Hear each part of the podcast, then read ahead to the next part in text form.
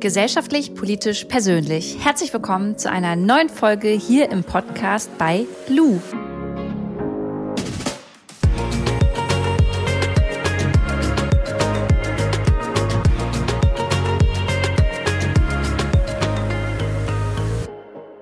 Was macht eigentlich eine Influencerin wie Luisa Dellert den ganzen Tag? Sitzt sie zu Hause rum, ist sie viel unterwegs?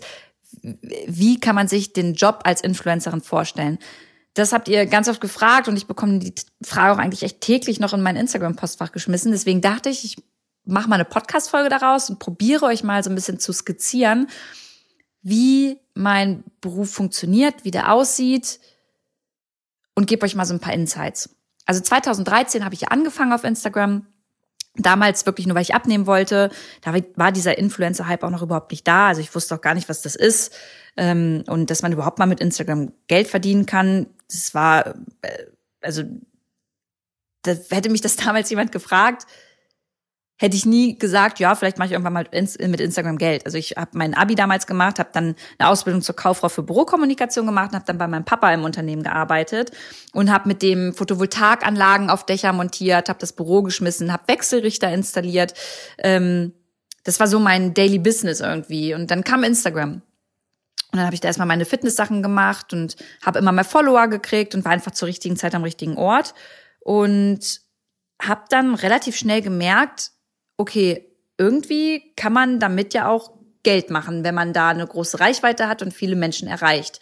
Kamen die ersten Anfragen rein von Unternehmen und ähm, Events haben stattgefunden, auf die ich eingeladen wurde. Und irgendwann habe ich gemerkt, okay, krass, mein ganzer Tag dreht sich eigentlich gerade nur um Instagram und darum, Fotos zu produzieren oder mit irgendwelchen Unternehmen zu schreiben.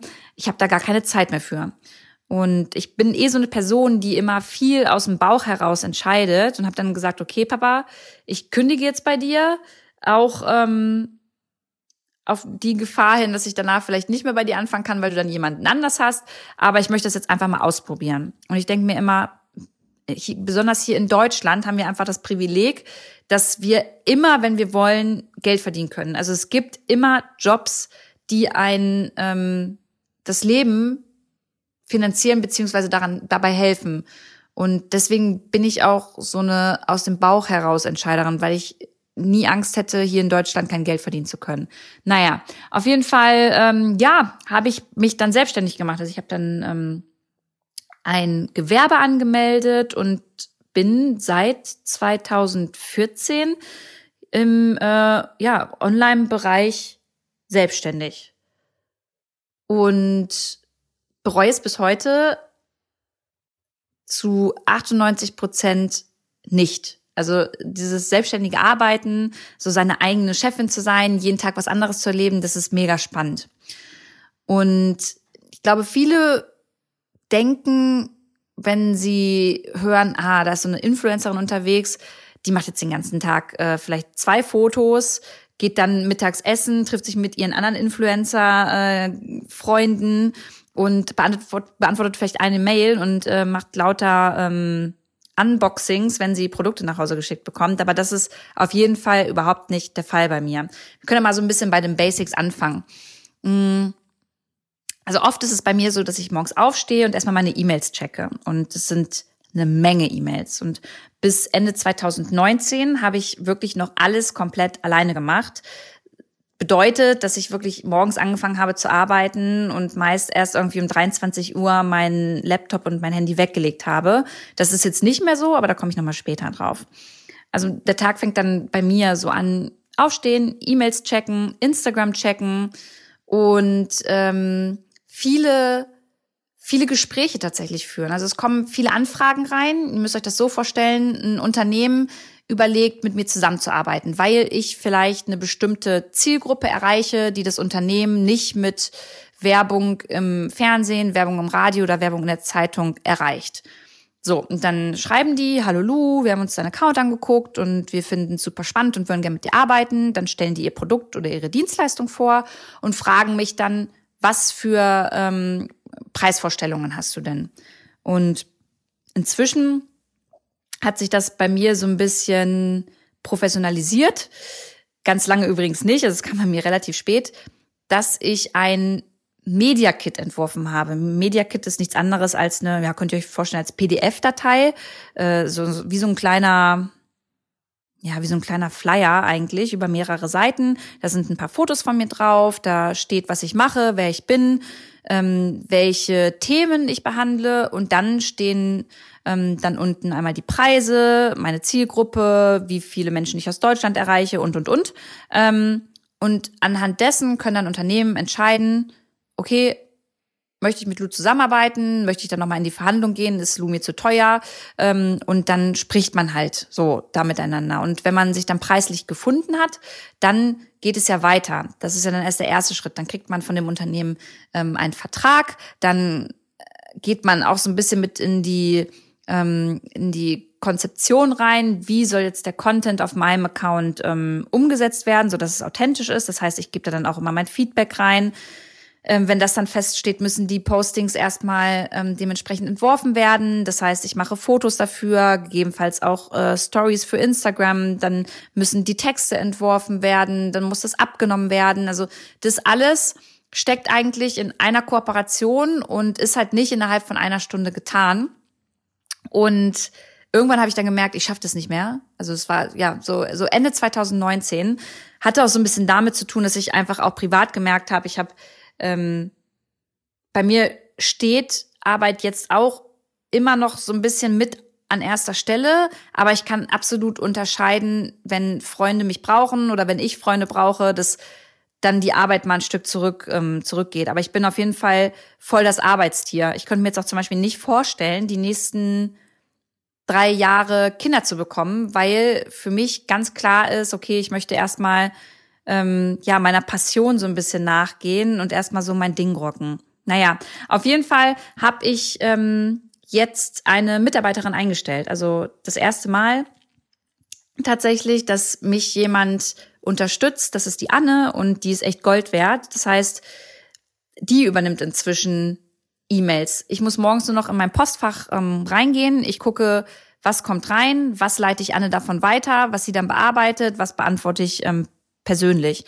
Und es ist halt nur noch sehr wenig, was ich persönlich beantworte, damit ich wieder mehr Zeit habe, mich auf Instagram so ein bisschen auszuleben. Hört sich doof an, aber einige von euch haben ja auch mitbekommen, dass ich so gerade so das letzte halbe Jahr gar nicht mehr so krass aktiv auf Instagram war. Das hatte einfach damit zu tun, dass ich so viel im Hintergrund gemacht habe, so viel organisieren, so viel telefonieren, Interviews durchführen, Videos schneiden, ähm, meine Buchhaltung machen, mit dem Finanzamt reden. Also es waren immer so tausend Sachen, die ich gemacht habe und dadurch hat meine eigentliche Arbeit, die ich ja gerne ausführe, nämlich euch durch meinen Alltag mitnehmen und gleichzeitig aber auch noch ähm, Wissen zu vermitteln und meine Reichweite sinnvoll äh, und und ähm, verantwortungsbewusst einzusetzen, das hat voll darunter gelitten. Und das kann ich jetzt wieder machen. Das heißt, Anne Anne geht inzwischen in die Verhandlungen, was auch total gut ist. Wenn Anne jetzt eine Kooperationsanfrage von mir bekommt, äh, sage ich, Anne, bitte das Media Kit hinschicken und kümmer du dich drum. Das ist deshalb ganz gut, weil ich so eine Person bin, die nicht so gut verhandeln kann. Ich habe dann immer Angst, dass Leute denken, ähm, ja, Lou ist total geldgierig und gerade so bei nachhaltigen Themen hat es ja auch immer noch mal einen ähm, sinnvollen Hintergrund und Aspekt, warum man etwas macht. Und es ist dann ganz oft so gewesen, dass Unternehmen zu mir gesagt haben, ja, Lou, wir haben nicht das Budget, das du dir vorstellst äh, für ein Instagram-Posting, machst du das auch dafür, weil du setzt ja auch deine Reichweite sinnvoll ein. Und habe ich immer gesagt, ja, klar, kein Problem. Ähm, bis ich dann aber auch mal mit Menschen geredet habe, zum Beispiel mit Anni. Ähm, Anni äh, ist eine ganz tolle Frau, die mir da super weitergeholfen hat auf Instagram ähm, Himbeersahnetorte. Ähm, ist auch mit Nova Lana Love total gut befreundet und äh, rockt mit Farina das zusammen. Und die hat dann auch mal zu mir gesagt, Lu, ich meine, letztendlich musst du ja auch dein, ähm, deine Miete bezahlen, du, du, du willst deine Mitarbeiterin bezahlen und deine Reichweite hat halt auch einen bestimmten Wert. Also du musst mal darüber nachdenken, dass die Unternehmen ja auch für Zeitungen, TV oder Radiospots eine Menge Geld hinklatschen. Und in dem Fall bist du nichts anderes als eine Werbeplattform für die Unternehmen. Und das hast du dir alles selbst erarbeitet und aufgebaut. Und auch wenn da ganz viele Leute sagen, oh, jetzt kriegt die für so ein Posting vielleicht 3000 Euro, ähm, das ist überhaupt nicht gerechtfertigt, doch in dem es ist gerechtfertigt, weil du einfach die Reichweite hast und das einfach Werbung ist, die du da schaltest. Und ähm, ja, das konnte ich halt immer nicht so gut, ne? Und seitdem Anne da ist, ist das echt so, die zieht das durch. Und Anne ist jetzt sozusagen, es hört sich böse an, ähm, die blöde Kuh, die dazwischen steht und dann sagt, ja, nee, Lu macht's halt nicht für das Geld, sondern möchte wirklich den Preis haben, den sie halt in dem Media Kit geschrieben hat. Dann macht Anne auch noch Termine für mich klar. Die tritt mir in den Hintern, wenn ich irgendwas vergesse. Anne sagt mir, Lu, heute musst du das und das posten oder vielleicht machst du mal dazu wieder ein Video oder hier eine Inspiration und ähm, ist einfach den ganzen Tag für mich da. Also ist wie so eine Assistentin für mich und das brauche ich auch gerade, weil nur dann kann ich wieder meinem politischen Themen halt nachgehen und da auch so ein bisschen kreativer werden. Also das ist, ähm, das ist super wichtig einfach für mich. Heißt aber auch, ich bin meine eigene Chefin das ist zum großen Teil gut und manchmal vermisse ich es aber auch einfach im Büro mit anderen Menschen zu sitzen, gemeinsam Mittagspause zu machen, ein bisschen zu quatschen, ein bisschen Blödsinn zu machen ähm, und dann nach Hause zu gehen und den Laptop zuzumachen. Das ist halt bei mir nicht so. Das heißt, ich habe eigentlich echt den ganzen Tag meine Selbstständigkeit im Kopf und auf dem Handy, weil ich ja auch viel auf Instagram dann auch abends noch aktiv bin oder rumdaddle. Und arbeite oft aus dem Zug, arbeite oft von zu Hause, setze mich in einen Café, bin ganz viel unterwegs. Ist natürlich auch geil, weil man flexibel ist. Ich könnte jetzt auch einfach mal ähm, in ein anderes Land äh, fahren und mich dahin setzen und von dort aus arbeiten. Das würde halt auch gehen. Das ist halt so mega der Vorteil und das schätze ich auch total. Aber ich fühle mich manchmal schon so ein bisschen ähm, alleine. Und ja, zum Verdienst eines Influencers beziehungsweise einer Influencerin kann ich insofern halt nicht so viel dazu sagen, weil natürlich es verschiedene Reichweiten gibt, verschiedene Instagram-Accounts und dementsprechend auch, müsst ihr euch vorstellen, ganz, ganz viele unterschiedliche Media-Kits mit unterschiedlichen Preisvorstellungen. Ähm, natürlich habe ich mich da auch mit ein paar Influencerinnen ausgetauscht und auch mit ähm, jemandem, der in einer Agentur arbeitet. Aber am Ende des Tages würde ich behaupten, gibt es da noch keine transparente äh, kein trans transparentes Preissegment, in dem sich das so verhält. Also das geht von ganz kleinen Summen bis ganz, ganz krassen Summen. Ähm, ich nehme für ein Instagram-Posting bei mir ein bisschen über 3000 Euro und für Instagram Stories, ich muss gerade echt überlegen, also eine bestimmte Snippet-Anzahl, ne? also nicht nur, dass ich jetzt ein, ein Snippet da reinhaue bei Instagram und dann ähm, geht es geht es online und dann bezahlt das Unternehmen den Preis. Ich glaube, das liegt so bei bei 2000 Euro und sind dann so sechs bis sieben Snippets. Ähm, auch hier wieder, es hört sich jetzt natürlich nach viel Geld an. Man muss mit einrechnen, davon geht fast die Hälfte ans Finanzamt. Ich muss Anne davon bezahlen. Ähm, ich muss, als Selbstständige hat man natürlich auch Versicherungen, die man tragen muss, die sind viel höher und, und, und. Also da kommt auch eine Menge zusammen. Deswegen muss im Monat auch ähm, ein bestimmtes Minimum an äh, Kooperationen reinkommen, weil ich halt noch nicht unabhängig bin. Und das ist der Punkt, der mich nervt am Influencer-Dasein und weswegen ich mich auch noch so ein bisschen breiter aufstelle. Weil wenn man nur in Anführungszeichen Influencer, Influencerin ist auf Instagram, ist man immer abhängig von Unternehmen. Du bist jeden Monat darauf angewiesen, dass Unternehmen auf dich zukommen und du musst Werbung annehmen.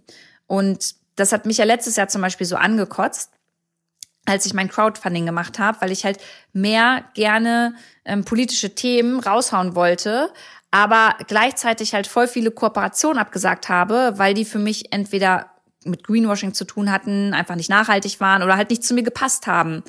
Und da ist dieser Druck super hoch gewesen. Ah, okay, ich muss eigentlich Geld verdienen, damit ich vielleicht einen Kameramann oder eine Kamerafrau bezahlen kann ähm, und auch meine Miete bezahlen kann, aber möchte ähm, gleichzeitig nicht jeden Kooperationspartner annehmen. Und das ist etwas, das ist schwierig. Deswegen ist es eigentlich schöner, wenn man Influencerin sein kann und nicht auf Unternehmen und Werbung angewiesen ist. Und deswegen hatte ich ja schon relativ früh meinen Natura Du Shop gegründet damals, den Online-Shop. Da sind jetzt meine beiden besten Freundinnen mit eingestiegen und der läuft super gut. Allerdings ist auch hier erstmal äh, nicht der Fall, dass ich daran groß was verdiene, weil wir ähm, alles an, an Gewinnen reinvestieren und uns halt dementsprechend nicht auszahlen.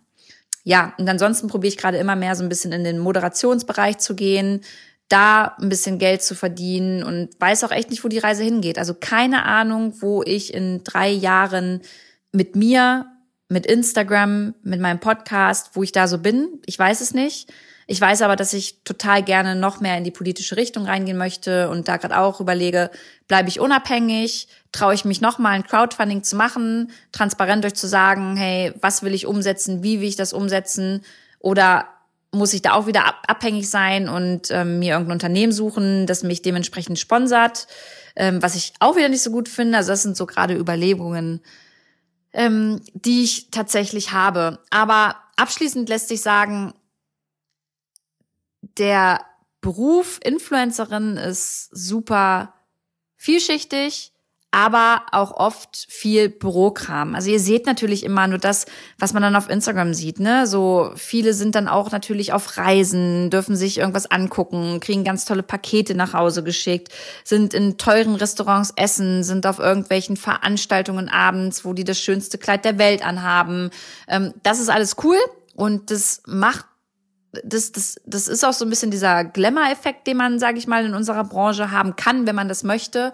Aber wenn man das alles richtig macht, dann sitzt man auch viel vor dem PC, ähm, überlegt sich Content, schreibt E-Mails, macht all diesen Kram, diesen Bürokram, den auch jeder andere Mensch macht. Und ähm, ich würde sagen, der Beruf Influencer, Influencerin ist nicht besser oder schlechter als andere Berufe. Ich glaube ja, dass es in jedem Beruf mal eine schlechte Phase geben kann und mal eine gute und es gibt überall Vor- und Nachteile.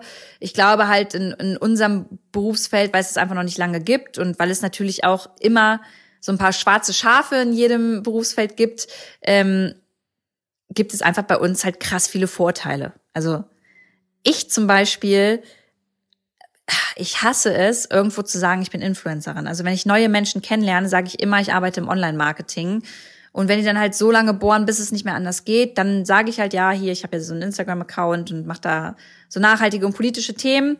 Ähm, dann gucken die und sagen, oh wow, du bist Influencerin, krass. Und entweder finden die es dann krass cool oder sagen halt, ja krass, habe ich mega Vorurteile.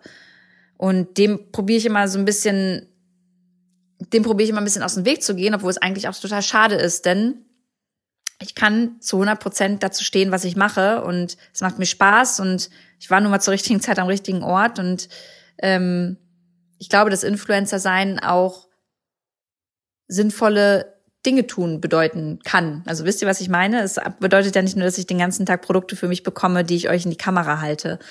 Und ich denke, dass sich das auch die Jahre noch weiter dahin entwickeln wird, dass viel mehr, viel mehr Kolleginnen und Kollegen von mir ähm, verstehen, dass auf der Plattform auch verantwortungsbewusst gehandelt werden muss. Und ich, ja, ich bin mir ziemlich sicher, dass es auf jeden Fall in die Richtung gehen wird.